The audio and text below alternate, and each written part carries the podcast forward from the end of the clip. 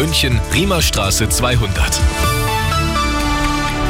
Grüß Gott, es ist 16 Uhr, die Nachrichten mit Sebastian Uhl. Zuerst das Wichtigste aus München und der Region. Es ist derzeit das Dauerthema, die Streiks im öffentlichen Dienst. Und auch in der nächsten Woche gehen die weiter. Am Dienstag und Mittwoch sollen Beschäftigte gesundheitlicher Einrichtungen wie Krankenhäuser streiken. Dazu kommen auch wieder Streiks bei Stadtwerken, Verwaltungen und Kitas. Das hat die Gewerkschaft Verdi bekannt gegeben. Heute früh hat das Sicherheitspersonal am Flughafen gestreikt und am Wochenende legen die Beschäftigten der Münchner Bäder die Arbeit nieder. Nach dem schrecklichen Amoklauf von Hamburg haben die Ermittler Einzelheiten bekannt gegeben. Ein Mann ist gestern Abend in ein Gebäude der Zeugen Jehovas eingedrungen und hat sieben Menschen getötet und acht weitere teils schwer verletzt. Arabella-Reporterin Sonja Hahn, was ist denn bisher über den Täter bekannt? Der 35-Jährige kommt offenbar aus Bayern, ist aber seit 2015 in Hamburg gemeldet. Er war selbst ein Mitglied der Zeugen Jehovas und hatte die Gemeinde laut den Ermittlern im Schlechten verlassen.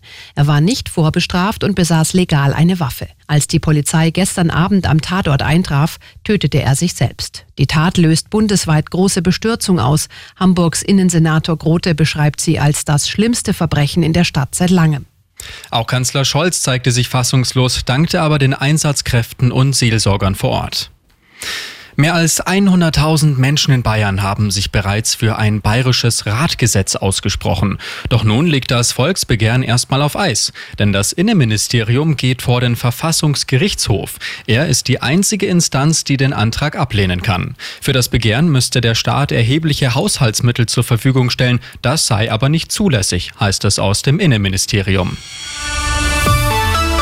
Und das ist sonst noch los in München und der Region. S-Bahn-Fahrgäste müssen sich dieses Wochenende mal wieder auf Schienenersatzverkehr einstellen. An der Stammstrecke wird wieder gebaut, am neuen digitalen Stellwerk am Ostbahnhof. Wie Ihre S-Bahn-Linie ab heute Abend und bis Montag früh fährt, finden Sie auf radioarabella.de. Und für Autofahrer schon mal wichtig in der neuen Woche, die Leimer Unterführung ist ab Montag für mehrere Wochen gesperrt. Der Grund hier, Bauarbeiten für die zweite S-Bahn-Stammstrecke. Und im Kreis Fürstenfeldbruck ist vielerorts morgen großes Ramadama. Zum Beispiel die Stadt Puchheim und die Gemeinde Gröbenzell laden zum Frühjahrsputz ein.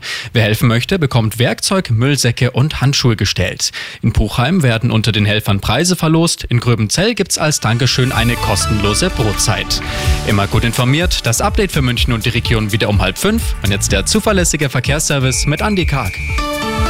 Drei Minuten